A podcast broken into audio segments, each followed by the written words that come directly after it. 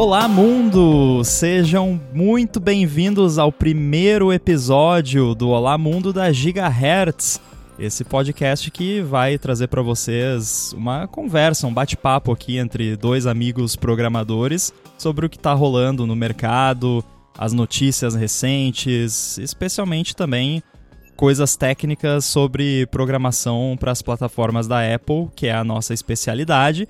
Esse episódio tem o apoio de Bitrise. Eu sou o Guilherme Rambo e para fazer esse podcast comigo, eu convidei o meu amigo Fernando Bom, porque quando eu comecei a pensar em, em quem eu gostaria de ter como co-host para falar de programação, eu logo pensei em você, Boom, porque nós dois temos um background parecido e a gente é rabugento do mesmo jeito também. A gente gosta de reclamar das coisas e gosta de coisas esotéricas como Core Data, né? E aí, Boom, como é que vai? Fala, beleza? Maravilha. Então, nessa parte de reclamar, é, pode ter certeza que eu sou bem bom nisso aí mesmo. Consigo reclamar de bastante coisa, principalmente se tiver storyboard no meio do, do assunto, vai ser bem fácil reclamar. Muito bom, muito bom. Quem não é programador e está escutando, é, se prepara, porque a gente vai entrar em assuntos técnicos aqui de vez em quando, mas a gente sempre conversa sobre coisas não técnicas também para ficar interessante para quem ainda não é da área ou para quem não se interessa tanto por programação. Agora, antes da gente começar o bate-papo dessa semana, que vai ser sobre WWDC, obviamente, né? O timing aqui do lançamento é, é propício para isso. Eu quero saber de você, Boom, quem é você na fila do pão, né? O pessoal deve estar se perguntando. Para quem não me conhece, eu sou Guilherme Rambo, programador, crio aplicativos para iPhone, Mac, etc. E, e, já dei o spoiler aqui que você também, Boom, né? Mas uh, se apresente aí pro pessoal. Então, também sou programador de, de apps iOS desde o primeiro iPhone. Tô velho já. Faz tempo, é. Faz tempo, faz tempo. É da época do iPhone OS. é, pois é, já trabalhei no, nos aplicativos aí mais famosos ou mais obscuros. Atualmente agora eu sou desenvolvedor no DuckDuckGo, existe uma grande chance agora de virar um desenvolvedor de, de apps para macOS no DuckDuckGo, em vez de iOS. Venha pro meu time. É, eu, para ficar bem claro, eu não trabalho no DuckDuckGo, mas eu sou primariamente desenvolvedor macOS, então eu quero mais uma pessoa aí para essa profissão que está desaparecendo aos poucos. Pois é, vou virar desenvolvedor AppKit. Mas é isso aí, tô, tô na área de iOS, Apple, coisas, faz mais tempo do que eu gostaria. Mas é isso aí. Muito bom. É, então, é, esse é o nosso background e para contextualizar também, eu estou no Brasil e você está em Portugal, né? Então, de repente vai surgir alguma conversa que envolve diferença de fuso horário ou algum sotaque, uhum. alguma gíria que o pessoal percebeu. o Boom é brasileiro, mas eu sei que Portugal captura, né, as pessoas e você começa a falar pois. Pois. Muito bom. Então, vamos lá, vamos falar sobre WWDC. Não vai dar tempo de falar nem de tudo que foi falado na keynote e também não é essa a ideia. A ideia é falar do que a gente né, se interessa mais. E a gente vai falar hoje, acho que mais das coisas lá da keynote mesmo, que os usuários vão, vão ter acesso e num episódio futuro, depois que a gente tiver tido mais tempo de analisar e de testar as coisas, a gente fala um pouquinho mais de APIs e coisas mais técnicas. Mas antes de falar dos anúncios propriamente ditos, você, Boom, como você aproveita a WWDC? Porque para quem não é desenvolvedor, a pessoa que é mais ligada vai lá, assiste a Keynote ou assiste um, uns highlights ali da, da própria Apple ou de youtubers, enfim, e é isso, a pessoa já sabe o que vai rolar e final do ano ela ganha atualização, ou se for mais aventureiro, instala o beta público. Para quem é desenvolvedor, a conversa é outra, né? Ainda mais quem está aí, como você, inserido num, num produto que é usado por muita gente, e no meu caso, com os meus próprios produtos, muda bastante a pegada da WWDC, acaba sendo quase que um compromisso. Então você tem que né, se ligar ali no, no que está lançando de novo, pensar já o que você pode tirar proveito no, nos seus projetos. Então eu queria saber de você, assim, como que você faz? Como, qual é o seu approach para ficar por dentro e, e tomar nota, assim, para você depois ir lá e ver o que você vai usar na, nos seus projetos ou o que você quer aprender. Então, uma coisa que é meio que sagrado para mim, eu sempre paro o que eu tô fazendo, seja lá o que for, pode estar pegando fogo em tudo no projeto, eu vou parar para assistir o Keynote. Daí eu tenho o Keynote de um lado, provavelmente rolando na Apple TV, Twitter de um lado, e agora até foi uma coisa que eu sentia muita falta que voltou a acontecer, como eu tô trabalhando no DuckDuckGo não faz mais de um ano, ou seja, foi a primeira WWDC que eu vejo com o pessoal, é ter o canal do time ali do lado também pra gente ficar discutindo tudo que eles vão lançando de novo, né? Comentando coisas uhum. novas e tal. Foi, foi uma experiência bem bacana ali, eu sentia falta disso. Mas a ideia sempre é ficar aquela antecipa antecipação por algo que pode ser extremamente bom para você ou extremamente ruim. né? É aquela coisa de, ah, isso aqui vai quebrar meu projeto inteiro, ou eles mudaram o UI inteiro, como aconteceu no iOS 7, né? Aquilo foi um. Nossa, sim. Foi um fuzuê para todo lado quando eles fizeram aquilo. Ou simplesmente features que estamos esperando por seja lá qual motivo. É, é. Melhorias em um framework X ou, ou, simplesmente alguma coisa nova que, que nós estamos esperando. Então, essa parte do, dos primeiros anúncios ali é, é, até um pouco mais light, digamos. É, fica uhum. com esses, esses anúncios de coisas novas e tal, sempre com aquele medinho de vir alguma coisa muito assustadora, mas, por exemplo, como foi esse ano, foi bem tranquila, bem light. Daí tem aquele período para você respirar e que quando começa o, a segunda keynote, no caso, que é a keynote para os devs, né? O, o Union lá. Uhum. Aquela onde pega, aquela onde começa a baixar todos os Xcode, simulador, ver o que, que quebrou de API, rodar o teu projeto no Xcode novo, ver o que, que funciona, o que, que não funciona, e começar a criar lista de coisas de que tem que arrumar. É.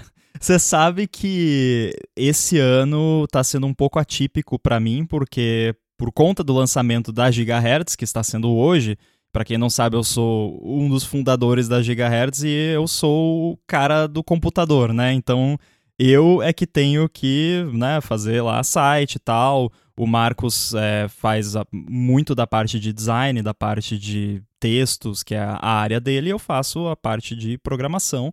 Então, por conta disso, por estar tá, na reta final ali do, de lançar a Gigahertz, eu até o momento eu não abri o projeto do AirBuddy no Xcode 14. Até agora. Eu não sei se compila, eu não sei se quebra alguma coisa. É, o AirBuddy é o meu principal produto, o produto mais importante. Eu já testei com alguns outros projetos meus, já testei algumas APIs novas, já assisti várias sessions. Agora, compilar de fato o meu principal app no Xcode 14 eu nem tentei ainda, porque tô com muita coisa aqui, mas é, semana que vem eu já devo começar, né? Já fiz abri várias issues lá no GitHub de APIs novas, de mudanças que eu vendo as sessions eu pensei, ah, isso aqui pode quebrar alguma coisa, ou isso aqui pode mudar alguma coisa. Já testei o app propriamente dito no Ventura, tá funcionando ok, assim, tem poucos bugs, mas é bem atípico. Geralmente é como você disse, no, rolou ali Keynote, eu nem espero o, o State of the Union, eu já baixo o Xcode, compilo, vejo se compila, vejo se dá erro, vejo os 500 warnings de coisa que ficou deprecated, né? Que sempre acontece também.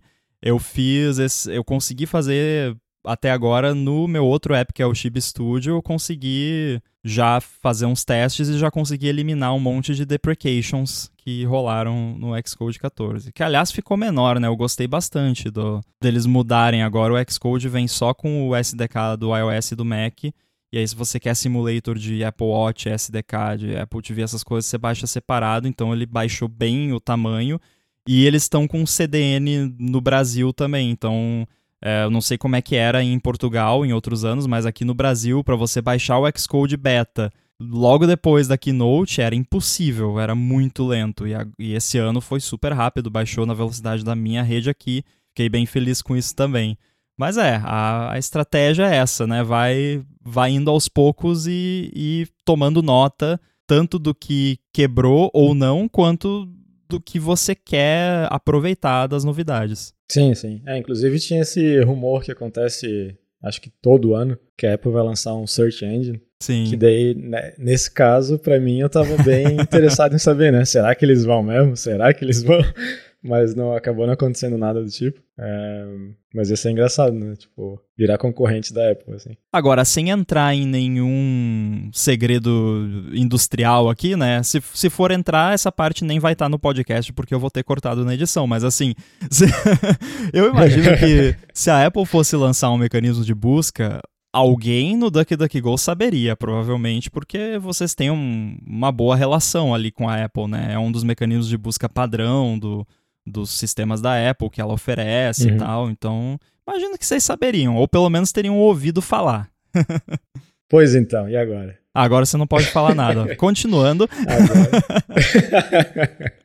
então, vamos falar então da, da Keynote, do, do que a gente viu lá, começando acho que pelo iOS, que foi a primeira coisa, e a nova lock screen, que veio ali com, com widgets, com novidades visuais para você customizar o fonte, customizar os wallpapers com profundidade e tudo mais.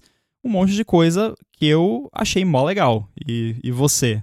Eu gostei bastante, achei bem interessante. Foi, obviamente, a primeira coisa que eu fiquei brincando quando instalei o beta num device que eu tenho de teste. É... Eu achei que podia ter um pouco mais de opções de widgets, uhum. considerando que é uma tela do tamanho do iPhone. Tu acaba, em algumas situações, tendo menos widgets do que umas watch faces do Apple Watch. É. Né?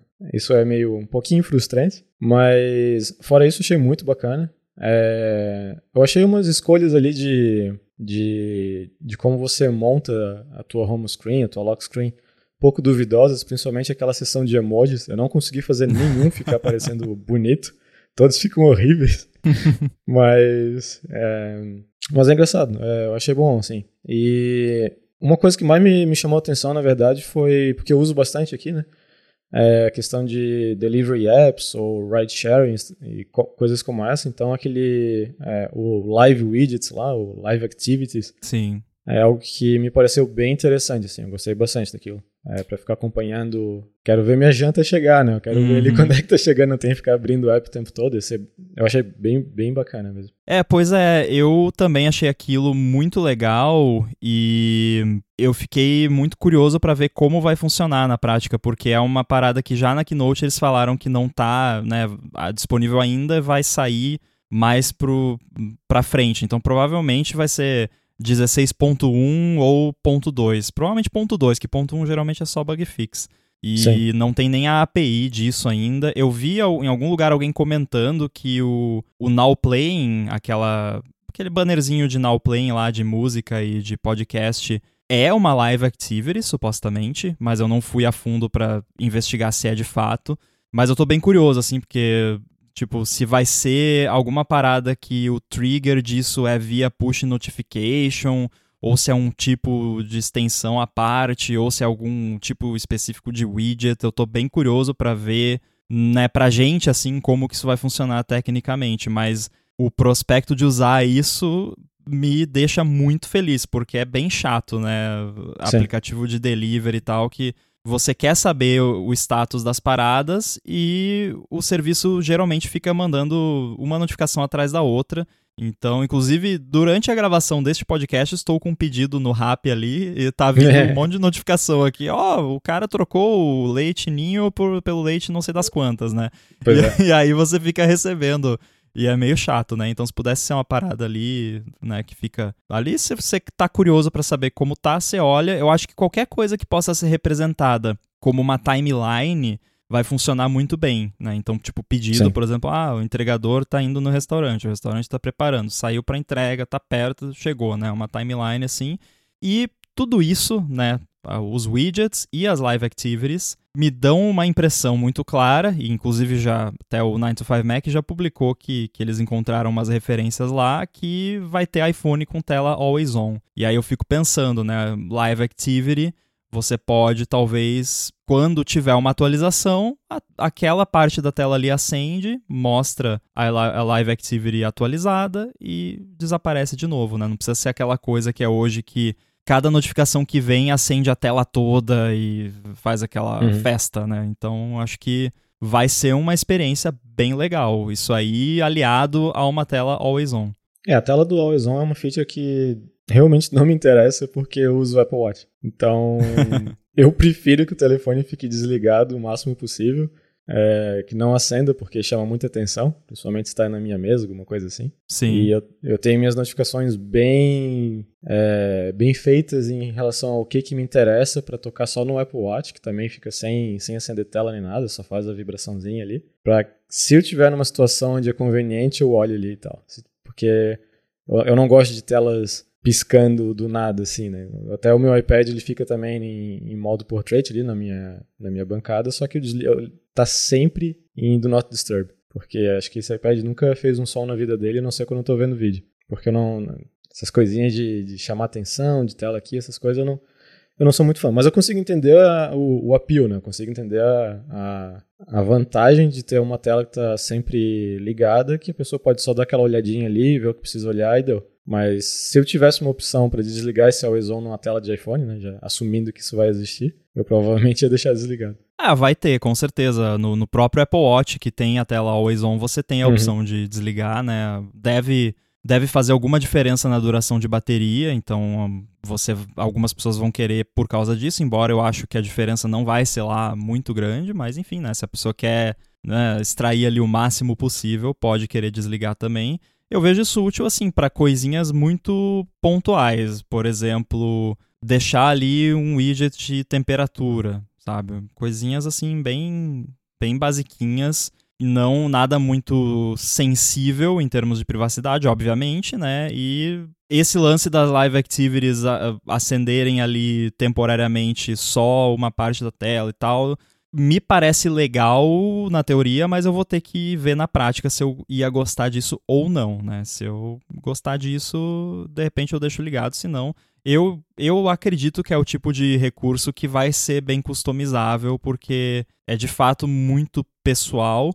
E o legal também é que tá tudo agora integrado com o sistema de foco no iOS, sim, então sim. provavelmente isso também vai ser. Então você vai poder Digamos que tem uma situação da sua vida na qual você quer ter o Always On ligado e em todas uhum. as outras desligado, ou vice-versa. Você cria um foco ali, quando você precisa do Always On, você deixa esse foco e pronto. Essa, essa parada de estar atrelado com foco eu achei genial, assim. Até porque eu tenho um. Eu já faço isso manualmente com o Apple Watch que eu tenho uhum. watch faces quando eu tô trabalhando, quando eu tô de férias ou quando eu tô só relaxando, eu tenho umas três ou quatro diferentes ali. Então fazer uma coisa dessa com, com iOS também ia ser bem bacana, eu achei bem boa a ideia. Já dá para fazer para quem quem usa Apple Watch e, e quer fazer algo assim, você consegue fazer com shortcuts, com automação dos shortcuts. Eu até fiz aqui que à noite e nos finais de semana o meu Apple Watch usa uma watch face de Mimoji que é uma watch face uhum. sem nada, só o horário e um emoji bonitinho ali, que é para ser uma parada mais relax, né? Porque a que eu uso no dia a dia mesmo é a infograph com o máximo de complications possível para eu ter ali tudo, né, ao, ao, meu alcance. Mas aí no final de semana e à noite ele troca para o Mimoji. Então, quem quiser fazer isso hoje pode fazer via shortcuts, mas vai ser bem legal poder fazer isso no nível do iPhone ali com uhum o próprio foco, sem precisar mexer com shortcuts nem nada disso. Que, aliás, foi um tema né, bem grande né, nessa keynote, a questão dos focos, que agora vão estar dentro dos apps também, que eu achei também fantástico, porque você poder abrir o mail no final de semana, por exemplo, e só ter o seu e-mail pessoal, não ter o seu e-mail uhum. de trabalho ali, é muito bom. Você poder fazer o mesmo em outros apps, né? Porque qualquer app agora vai poder integrar. Eu também gostei muito da ideia, espero que a galera adote. E mas só de ter ali dentro dos próprios apps da Apple já vai ser bem legal. Sim. E eu te, tenho uma pergunta para você sobre sobre o que eles lançaram. Se tu fosse, se tu tivesse, se tivesse que escolher uma feature que vai virar a nova, a nova polêmica da Apple, tipo Feature Gate do iOS 16. Qual, qual que tu acha que que vai rolar alguma treta. Nossa, é, você me pegou. É, deixa eu ver. Olha, eu tô pensando, talvez. Eu, eu não sei o quão bom é o machine learning que eles usaram para aquele recurso de recortar o, o subject da foto, né?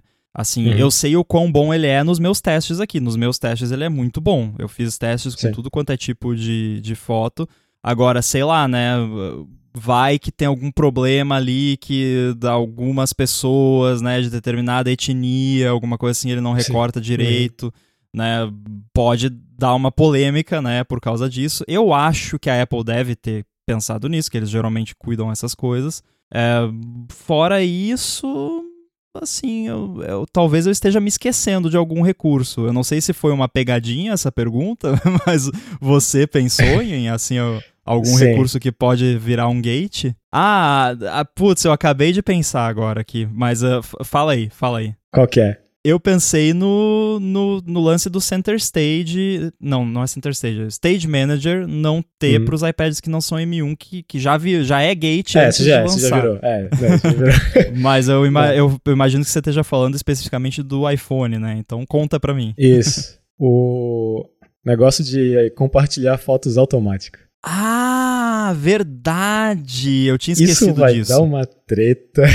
Vai, vai, com certeza. A gente até comentou no ADT, quando falou do, do anúncio, uhum. que vai acontecer, a gente vai ficar sabendo de alguma história lá, de alguma foto, né, que apareceu em um uhum. device de alguém que não era para ter aparecido não por causa que o sistema não funciona, mas porque né, a pessoa não cuidou e acabou né, uhum. aparecendo ali uma foto inapropriada, para não dizer, né, usar outros termos. é, em, né, imagina ali num, um adolescente ali, né, manda umas fotos para alguém e tal, e aí aparece no celular do pai e da mãe, né, pode ficar complicado. Uhum. Então eu já tô vendo, já deve ter advogado com o class Já. action lá pronto, né? Só esperando para preencher as lacunas e, e publicar. com certeza. É, na hora que eles anunciaram essa feature, eu pensei, ih, deu ruim. Porque tem várias maneiras que as fotos são automaticamente compartilhadas, né?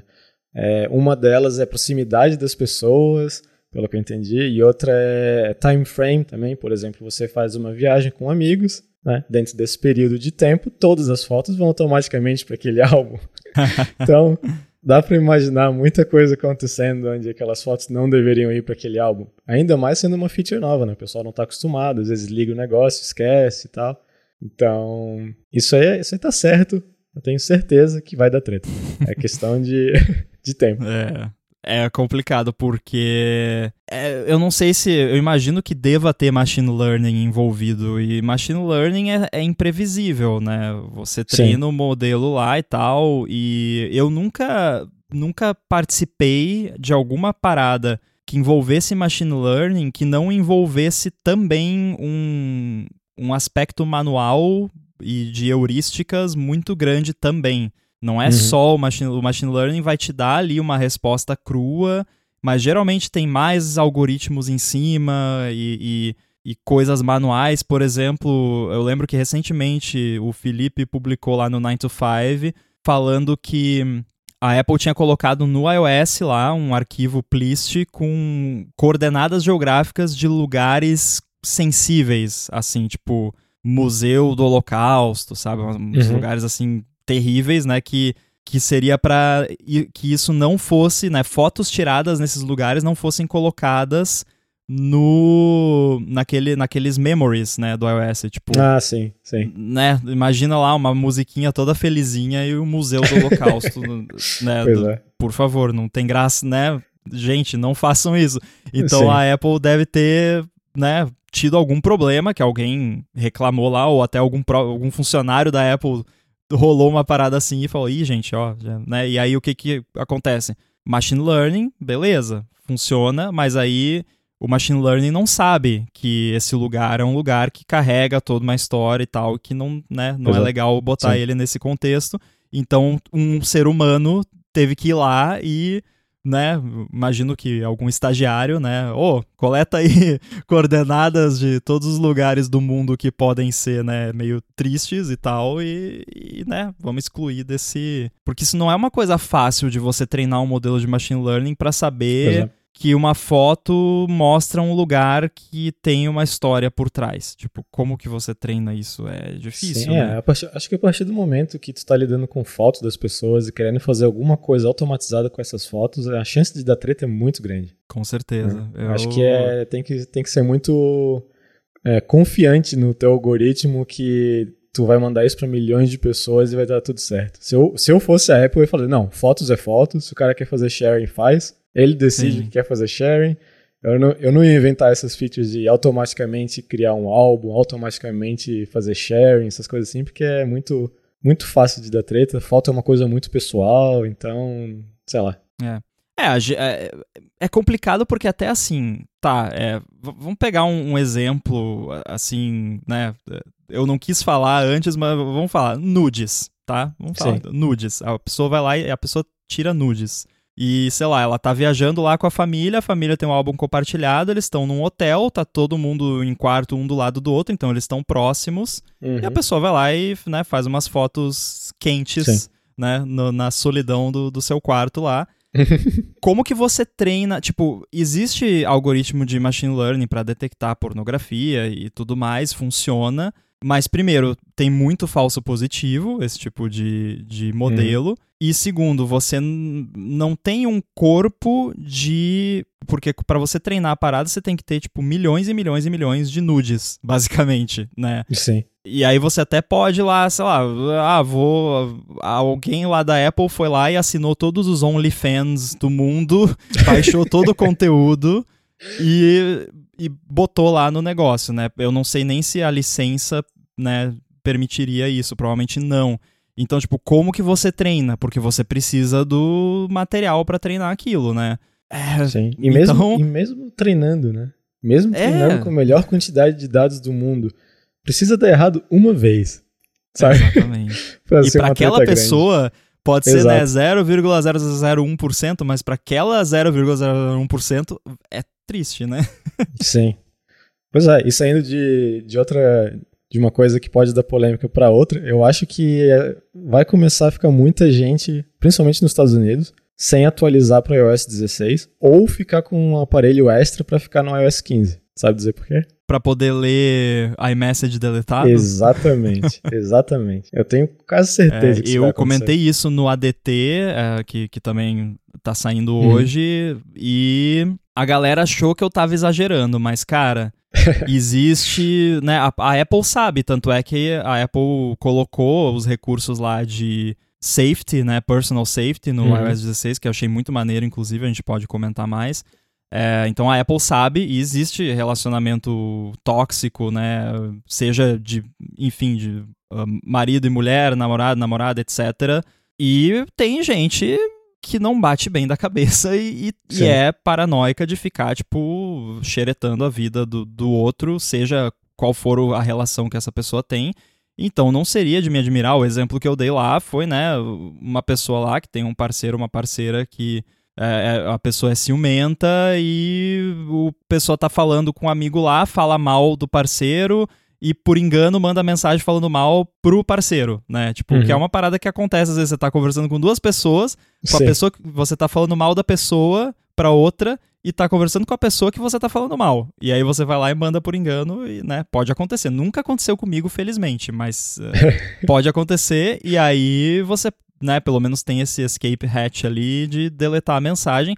Agora, se a pessoa for né, uma pessoa tóxica e tiver essa, essas paranoias, nada impede dessa pessoa ir lá, ah, eu tenho um iPhone 5S aqui na gaveta, vai lá, né, loga com o iMessage dela e, e vê a mensagem lá, ou, ou, já deixa o device lá prontinho, né, só para fazer isso.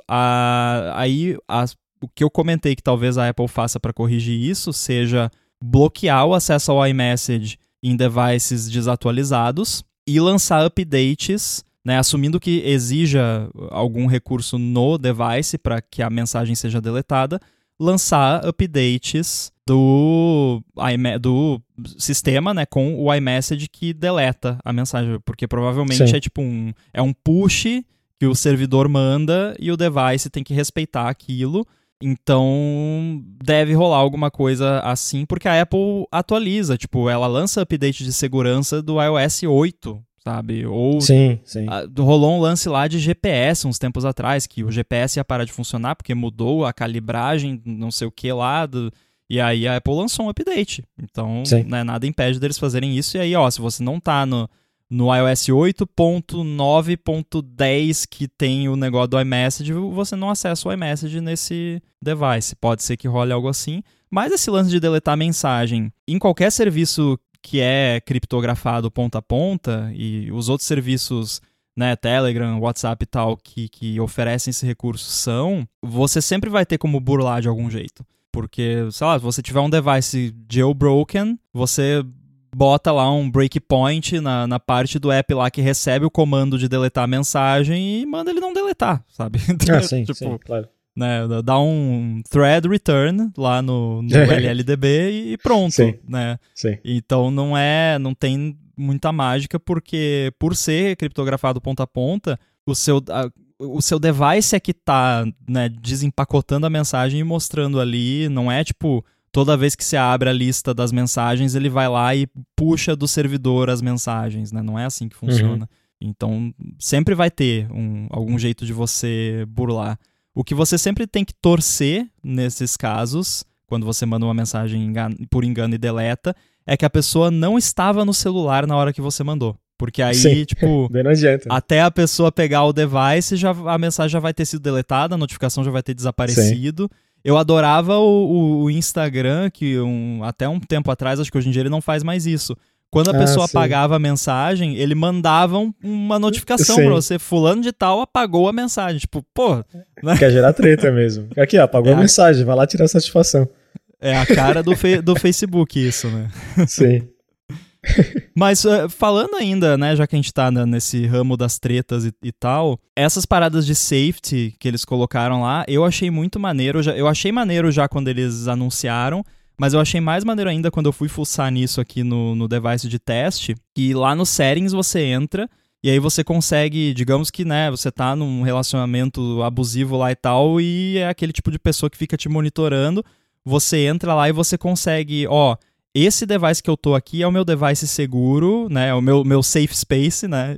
Você apaga tudo que é meu de todos os outros devices que estão logados na minha conta, tira o acesso dessa pessoa à minha localização, à minha família do iCloud e tudo, bloqueia essa pessoa da minha vida e me deixa com esse device aqui que eu vou fugir. É tipo, é, é, uma, é uma parada para uma situação bem crítica mesmo, assim. Por isso que é, é, é safety, não é nem security, Sim. né? É uma, uma Sim. parada de personal safety. E um detalhe muito legal que eu, que eu vi nesse recurso foi assim: imagina que a pessoa tá lá, desesperada, né, tentando fazer esse lance, e a pessoa de quem ela quer se desfazer tá aparecendo lá, tá vindo, né, pra perto e vai ver que a pessoa tá fazendo. Tem um botão no canto superior direito que é Quick Exit, alguma coisa assim. Você toca nesse botão, ele mata o App Settings na hora. O ajustes lá do iOS, ele mata, ele não vai nem, não faz nem a animação de voltar para home. Mata. Tipo, Cara. pisca e some. E se você abre ele de novo, ele volta do início, não tem nenhuma evidência de que você alguma vez esteve naquela tela. Eu achei isso um detalhe fantástico, assim, é, porque realmente hum. é uma parada feita para ajudar quem tá numa situação, né, desesperadora. Imagina, imagina a responsabilidade do, do, dos desenvolvedores desse projeto, né? Trabalhando num negócio desse, pensando, se tiver um Sim. bug no meu código, pode dar uma treta grande. Deve é ser é nervoso trabalhar num negócio desse. É, a gente comenta, né, que assim, eu, eu gosto de falar que eu, eu sou programador e tal, e que existem vários tipos de programador, e eu sou o tipo de programador que trabalha com paradas que assim não vão afetar a vida das pessoas de forma negativa se elas falharem de algum jeito, né? No máximo a pessoa vai ficar irritada hum. e, e, só. Sim. Agora, até um certo tempo atrás, todo mundo que fazia coisa para mobile, né, para devices, smartphones e tal, meio que tava nessa categoria. Hoje em dia isso já não é mais verdade, né? Porque os devices são tão pessoais e tem tanta informação e, e são usados em tantas circunstâncias que, em alguns casos, você tá mexendo com uma parada que de fato pode, né, até acabar ali na pessoa né, sofrendo acidentes Sim. graves ou até pior. Né? Não, é, não precisa ir tão longe até. Eu, é, quando eu tive uma empresa, né, para quem pra dar um pouco de contexto, eu tive uma empresa de software house no Brasil é, por alguns anos. E um dos clientes que nós tivemos foi usar o iPad como sistema de monitoramento de alguma coisa de hospital. Não lembro muito certo o que, que era, mas Vixe. tinha a ver com vitais das pessoas e coisas do gênero. Então, tipo, é um negócio tenebroso, assim. A primeira coisa que, que eu quis saber foi, tá, mas tem um fallback, se isso aqui, se isso aqui falhar, vai ter algum hardware específico que vai monitorar essas coisas, que vai te dar informação dele, ah, sim, sim, isso aqui é um, um, é um nice to have, né? É uma coisa extra, não é o o, o que depende da vida da pessoa ali. Porque se fosse, eu falei, né, não vai dar pra pegar esse projeto, não. é, não, porque essas coisas médicas, né, coisa que envolve também, tipo, carro, aviação, qualquer coisa nesses uhum. ramos é tem redundância da redundância da redundância e é tudo tipo real-time operating system, né? Não nem usa sistema operacional comum, né, como os que a gente usa, justamente porque né, não pode dar um bug. É tipo, ah, tem um pois é. bug é. no meu. Não, não tem um bug, porque não pode ter um bug. Sim, porque é, se tiver um bug, alguém vai morrer, né? Então você tem que tomar cuidado. Pois é. O episódio de hoje do Olá Mundo é patrocinado pela Bitrise. Quem já trabalha com Swift e outras linguagens também sabe como é importante nos seus projetos ter a integração contínua, mas sabe também como nem sempre é muito fácil de garantir que isso funcione direito para rodar os builds, os testes, a formatação, toda aquela parte de automação do deploy e por aí vai. O Bitrise elimina toda essa dor de cabeça e ele torna a integração contínua bem fácil, com uma configuração que você faz uma só vez no projeto e ele resolve todo o resto. Você não precisa ficar mexendo em ajustes, configurando as coisas manualmente, debugando. É só configurar o projeto lá no Bitrise e tá resolvido. Fica tudo na nuvem e você pode configurar tanto via web pelo navegador, quanto também direto no seu repositório se você preferir. Então, para você que já trabalha com integração contínua e sempre perde umas horas no mês tendo que lidar com isso, resolver os bugs que sempre aparecem e acabam atrasando o seu projeto, o Bitrise é a solução perfeita para você resolver esse problema e se concentrar no trabalho que você precisa fazer. E para você que ainda não usa a integração contínua nos seus projetos, comece com o plano gratuito do Bitrise para já ir aprendendo. O link é bitrise.io, que soletrando fica B-I-T-R-I-S-E.io. Você não paga nada para começar e vai ver como toda a flexibilidade que eles oferecem para a integração contínua vai facilitar demais o seu dia a dia. Então, mais uma vez, acessa lá bitrise.io e confere aí também o link que está nas notas do episódio. Muito obrigado a Bitrise pelo patrocínio desse episódio do Olá Mundo e pelo apoio a toda a Gigahertz.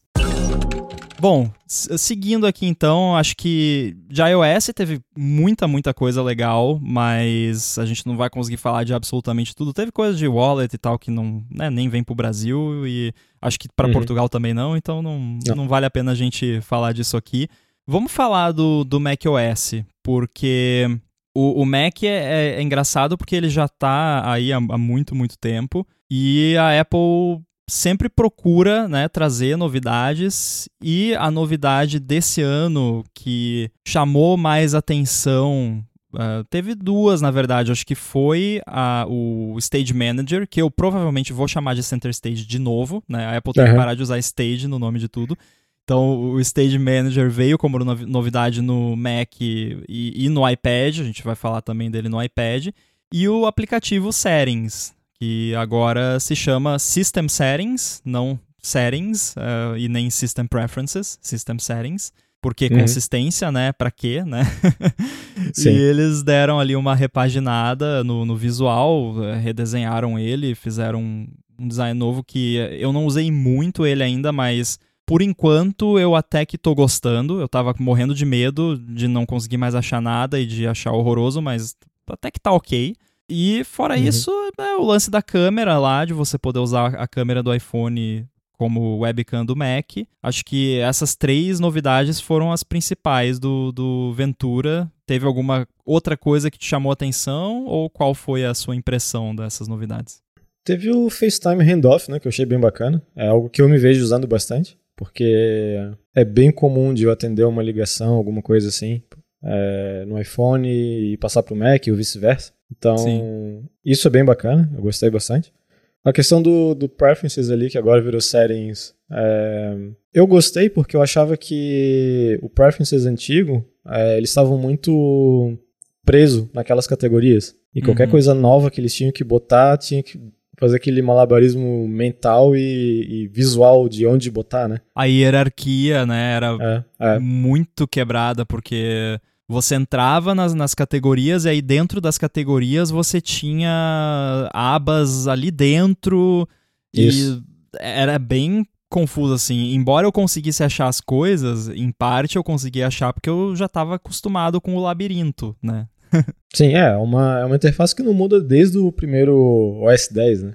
É, é, é. aquilo lá desde sempre. Então, eu acho que é uma mudança bem-vinda. É, achei bacana. Eu não instalei o beta, né, pra ver como é que tá. Tô, isso aí é uma coisa que eu ainda não me aventuro muito, pelo menos não enquanto eu não sou oficialmente desenvolvedor, desenvolvedor macOS, né? Então isso, isso vai ah, mudar. Ah, eu já sou, então. semana que vem. É, o Stage Manager eu ainda acho que é eu tenho aquela impressão de ser bem meh, mas eu nunca usei, né? Então eu posso mudar de opinião, mas eu dificilmente vejo alguma coisa que vai ser melhor do que aquele Mission Control, né? Que mostra tudo que eu quero, vou para onde eu vou, deu, tá resolvido, volto. Ou um próprio Command Tab ali mesmo. Então, eu achei meio curioso como que funciona a UI ali do, do Stage Manager. Parece que fica com muita área morta, então não sei muito bem o que, que eu vou achar disso. Mas eu tô bem curioso para usar. É, principalmente no iPad, para ver como é que fica. Sim. Mas o, achei que o Ventura eles foram bem, bem safe, assim. Eles devem ter feito poucas features novas. E eu espero que com isso eles tenham usado bastante tempo para dar uma aquela, aquela polida, né? Deixar mais, mais estável. É, Sim. Mas é isso, não, não teve nada muito né, groundbreaking no Ventura. É claro que as novidades do, das plataformas hoje em dia elas se aplicam a todas, né? Então ele tem também o, o lance lá do, dos focos que agora podem se aplicar dentro dos apps e tudo mais. Mas é como você disse, né? No geral, na, nada groundbreaking. O, Stage Manager eu não achei muito útil no Mac ainda, embora eu ache que talvez eu possa gostar dele dependendo do, do contexto. Eu ainda vou tentar usar mais um pouquinho. Eu tenho o Ventura aqui no, no meu Mac Mini M1, que, que é o meu Mac de testes, porque o meu MacBook Pro M1 Max eu não boto beta nele, porque ele tem que estar tá sempre estável. Mas eu coloquei nesse Mac Mini aqui para poder testar, porque eu realmente preciso, né? Que é o ali, o meu produto principal, e precisa ser testado e desenvolvido com beta também. Agora, o lance do, do FaceTime, para mim, não, não uso muito FaceTime em si, e quando eu uso, geralmente é no iPhone, só áudio com AirPods. Então não faz muita diferença se eu tô no Mac ou não, né? Eu acabo não precisando fazer isso. Eu consigo ver, isso pode ser muito útil, por exemplo, se você começa, digamos, você tá ali e atende o FaceTime no iPhone e você quer mostrar alguma coisa para a pessoa que está no seu Mac e você quer compartilhar a tela, por exemplo, né? Pode ser extremamente útil, que, porque hoje em dia, se você quer fazer isso, que até, embora eu use pouco o FaceTime, já aconteceu comigo, de eu estar numa ligação e, e ter que falar para a pessoa, ah, peraí, deixa eu desligar aqui, ligar do meu Mac para eu compartilhar uhum. a tela, né?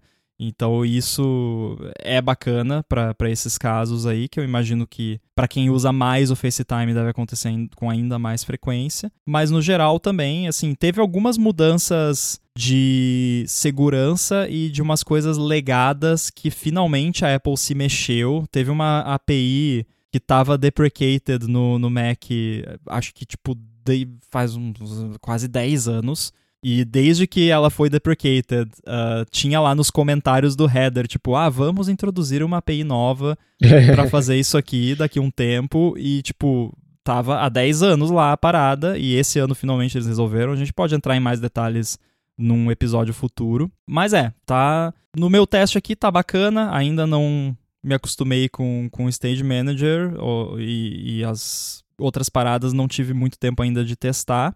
Mas eu também testei o Stage Manager no iPad. No iPad que, inclusive, eu comprei um iPad M1 uhum. por causa disso.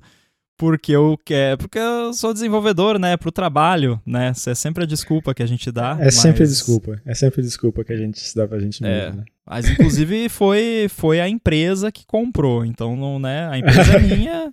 Mas uh, foi a empresa, não fui eu. Então, tudo bem, né? Mas então tá eu, tirando a, a, brincadeira de lado, eu tenho algumas coisas que eu quero adaptar pro, pro Stage Manager. O Tib Studio até hoje ele não suporta múltiplas janelas no iPad. Acho que esse é um bom ano para fazer isso, né? Se você aí que tá ouvindo é desenvolvedor, desenvolvedora, tem um app de iPad que ainda não suporta múltiplas janelas, esse é o ano de colocar, né? Porque vai ter gente que vai querer. O Chib Studio é bastante usado em iPad, né? Então é uma oportunidade. E eu tenho também.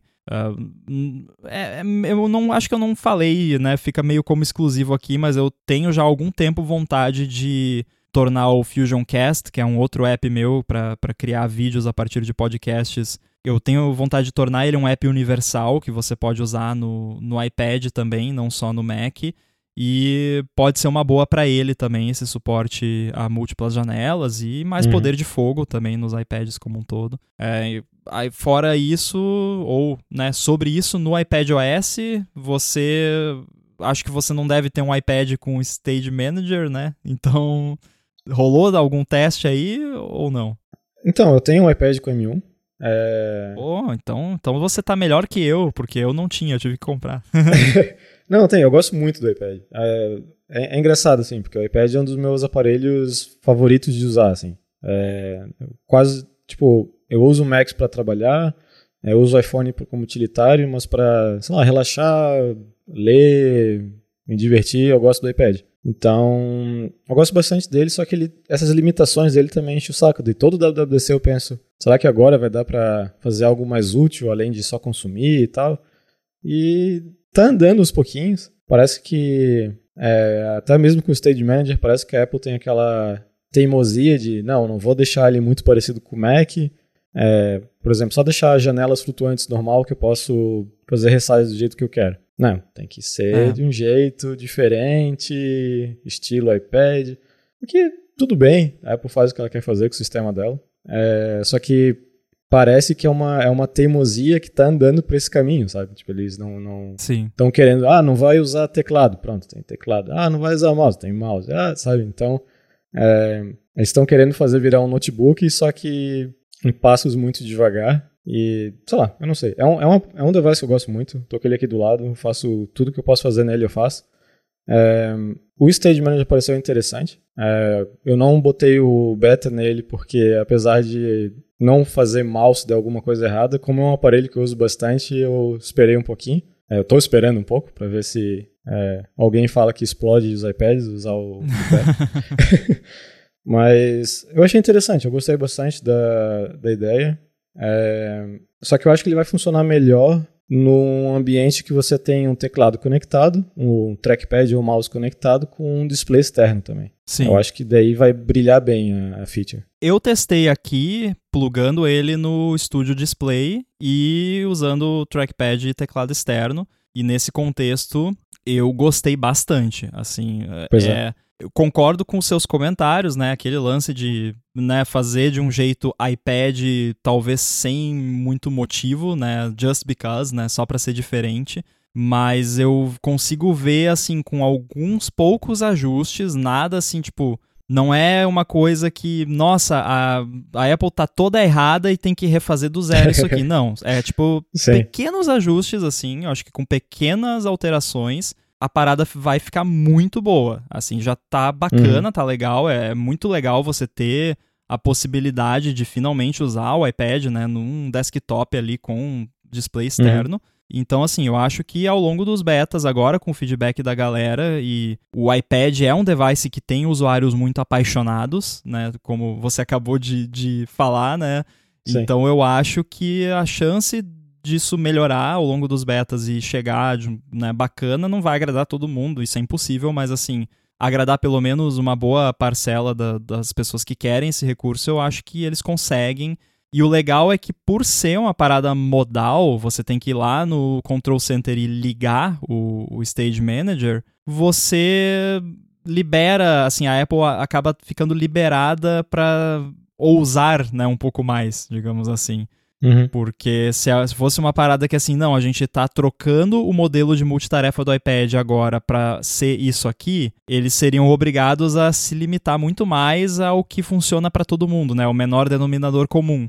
Agora, Sim. o Stage Manager, ele não precisa ser o menor denominador comum, até porque o suporte, né, já é só para iPad M1, né, que já cria ali uma linha de corte que não é um menor denominador comum, é o maior denominador incomum, né?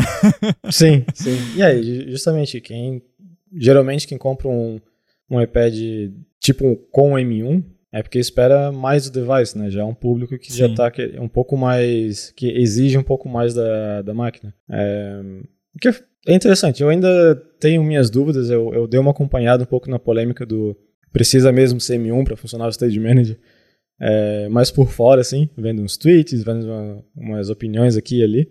É, eu não estou convencido que precisa ser M1, nem que não precisa.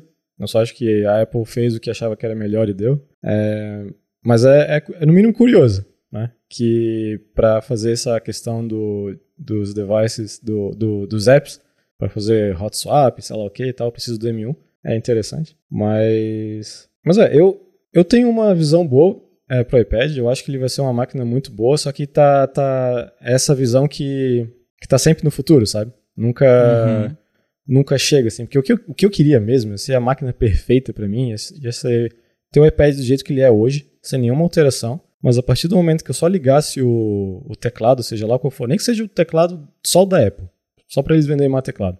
Liga esse teclado, entro no modo mais profissional, assim. Que daí eu vou conseguir usar a janela do jeito que eu uso no Mac. Vira quase que um macOS, assim. Sabe? Um pouquinho mais bonitinho lá, diferente, com suas coisas, mas o problema, o problema maior, é que como eu sou um desenvolvedor, o iPad não funciona para trabalhar. Isso me deixa frustrado. É, é horrível. É, o, esse lance que você falou é algo que muita gente comenta. Eu lembro que até o Mark Gurman, nos reports dele antes do anúncio, falou que a Apple estava desenvolvendo um, um, Pro Mode, né, que provavelmente era, eh, no fim das contas, o Stage Manager, mas a gente não sabe também qual é a visão da Apple mais para frente. Pois Você é. falou, pô, eu ligo o meu iPad ali ele vira como se fosse um Mac. O, o mais bizarro de você pensar atualmente é que os iPads mais topo de linha, M1, que tem ali 16 GB de RAM e tudo mais, eles poderiam rodar o macOS numa Sim. boa, assim, Sim. sem problema nenhum. Mas é, não é isso que a Apple quer, né? Não é o, a ideia deles. Ah, então, né? Mas eu acho que a gente vai chegar lá. Agora, você falou dessa visão estar tá sempre no futuro, por mais que essa visão, né, que você falou ainda esteja, tá cada vez mais presente. Eu acho que pela primeira vez eles deram um salto que torna isso mais tangível, finalmente, né? Sim, Porque sim. agora você já está atendendo uma demanda de muita gente e já está chegando mais perto disso. E aí você tem, né, essa polêmica toda, falamos Sim. aqui das outras features polêmicas do, do M1 ou não, o que eu acho que não vale a pena a gente entrar nos detalhes aqui, porque isso já foi discutido a fundo, na internet afora, a gente discutiu no ADT também. Mas o, o meta comentário que eu tenho para fazer sobre isso é que, primeiro, quando as pessoas comentam alguma decisão de produto ou de às vezes também de design, né, de interface ou de produto, enfim, né, falando aqui da nossa área, você tá vendo só a resposta. Você não tá vendo todas as perguntas que foram feitas para chegar naquela resposta e você não tá vendo todo o processo até chegar naquilo. Então acontece muitas vezes é, que eu desenvolvo ali, digamos, uma feature pro AirBuddy que eu faço de uma determinada forma e, sei lá, lanço a feature ou posto um vídeo no meu Twitter para perguntar o que a galera acha. E você às vezes vê as pessoas, né, eh, criticando é, construtivamente, né, na maioria das vezes, falando, ah, uhum. mas não daria para fazer assim, né, ou seria mais legal se fosse assim. E, na, e você que tem todo o contexto de como aquilo se tornou uma realidade e como aquilo foi construído e todos os edge cases e considerações e testes que você fez para chegar naquilo, você já sabe que aquela sugestão da pessoa não vai funcionar, né? Ou você já sabe que não funcionou porque você já testou. Então, nesse caso, né, trazendo isso para esse caso do, do Stage Manager, eu acho que é bem provável que a Apple tenha testado é, essa feature ali nos devices que não tem o M1 e não ficou satisfeita, né? É, certeza. Viu que Sim. não ia dar para fazer do jeito que eles queriam e também não é só uma questão de ah, tá funcionando, beleza, lança. A Apple vai ter que continuar suportando esse recurso. Sim. Então, né, iOS 17. A Apple já tem alguma ideia do que eles vão fazer no iOS 17, no iPad OS 17 nesse caso. Imagina, né, pode ter algum recurso ali do iPad OS 17 que já está em desenvolvimento que vai mudar o Stage Manager de alguma forma que eles já sabem que não ia rolar nesses devices. Então, eu acho que a Apple é uma empresa que gosta de olhar para frente e eu, na maioria das vezes, eu sou a favor disso, né? Porque senão você vira uma Microsoft lá com Windows que até hoje você roda um aplicativo de Windows 3.1 no Windows 14, sei lá que versão que, que é hoje. e a parada funciona, né? O que é maneiro, tipo, é legal isso, né? Só que de uma outra forma. Então, você tem né, filosofias diferentes. Eu acho que a Apple tá olhando para o futuro. E o último meta comentário sobre isso é que é engraçado porque quando a Apple começou a lançar os iPads com M1, lançou o iPad Pro com M1, aí a reação foi, pô, legal, né? Faz todo sentido o iPad Pro ter M1, mas cadê as coisas de M1, né? Porque Sim, ele não faz nada verdade. de diferente Uhum. por ter M1, além do Thunderbolt. Quando a Apple lançou o iPad Air com M1, a galera foi a loucura, né? Tipo, como assim? Tipo, pra que o M1 no iPad Air? que doideira. E aí, agora que a Apple lança um recurso pro M1, o pessoal reclama, né? Então, tipo. e, e eu, assim, eu me coloco ne- ne- né, nes- nessa brincadeira porque no próprio ADT, quando a Apple lançou os iPads com M1, a gente sentou o sarrafo, né? Não, como assim? Pra que M1? Não faz nada. Esse iPad OS aí, não, não né? Continua, o modelo de multitasking é o mesmo do iPhone OS, né? Que foi- foi até eu que falei isso. Porque era de fato e continua sendo, mas com o Stage Manager a coisa muda de, de figura, assim, fica, fica bem diferente o modelo de multitasking e, e outras coisas. O próprio lance de suporte a monitor externo com display estendido, eu imagino que seja uma parada que não tem como fazer fora do M1, porque o M1 ele Isso tem sim. É. periféricos Uhum. pra isso e, e GPU e banda de memória e Thunderbolt e todas essas coisas. Então eu acho que provavelmente foi uma decisão que eles tiveram que tomar e, e tomaram olhando pra frente. Não sei agora, né, com a treta toda, se de repente eles vão reavaliar isso, vão se esforçar talvez um pouco mais e, e ver que dá, né? Porque a Apple também é, é bom que eles escutam o feedback, né, algumas vezes e batem o pé até o final, mas mudam de ideia. Isso aconteceu no ano passado, retrasado, se não me engano, com a questão do, do live text, de você conseguir selecionar texto na imagem. É, eu lembro que meu iMac não, não, não tava, e é um iMac de 2020, né? É, É, não de- era, era só pra Mac Apple Silicon, no, no Com Apple Silicon, Intel não exato. funcionava. Daí o pessoal reclamou, sei lá o que e tal, e pronto, agora, agora funciona. E funciona bem. Eu só não lembro, talvez você lembre, porque eu lembro desse lance, mas eu não me lembro se isso chegou a ser anunciado, assim, que a Apple falou, não, esse recurso só Hum. funciona em Apple Silicon, ou se foi uma parada de, de beta, assim, porque às vezes tem lance também que é, que é só de beta, que tipo, ah, no beta Sim, 1 só sim. tá, né, então eu não lembro se nesse caso foi de fato uma mudança de, de ideia da Apple ou se foi só, né, ah, no beta o 1 não estava pronto ainda para Intel e depois eles resolveram. Pois é. É, pode ser também, não lembro. É, teve alguma coisa a ver com o, o mapa também, que acho que no, no- da Intel não dava pra fazer o mapa 3D, eu, eu não lembro, só sei que teve umas,